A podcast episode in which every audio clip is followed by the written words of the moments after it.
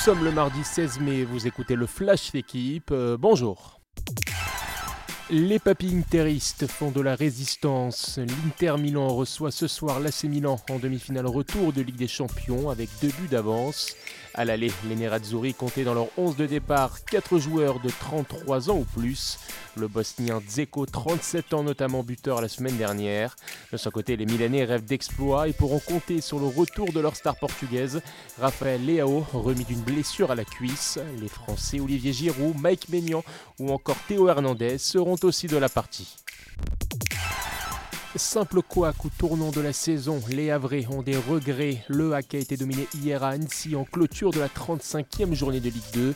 Une victoire qui permet d'ailleurs aux Hauts-Savoyards de sortir de la zone rouge. Le Havre, qui vise les deux premières places, reste premier, 5 points d'avance sur Bordeaux et 6 sur Metz.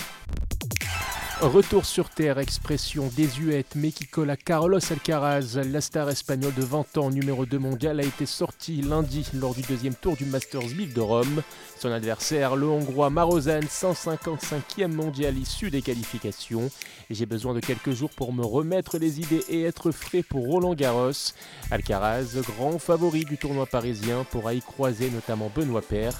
Après une histoire controversée de place au classement, l'Avignonnais a bien reçu une invitation de la part de la Fédération française de tennis.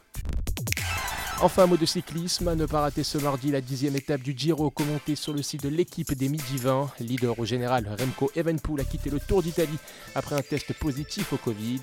Guerin Thomas a désormais pris le devant, deux secondes d'avance sur l'ultra favori, Primoz Roglic.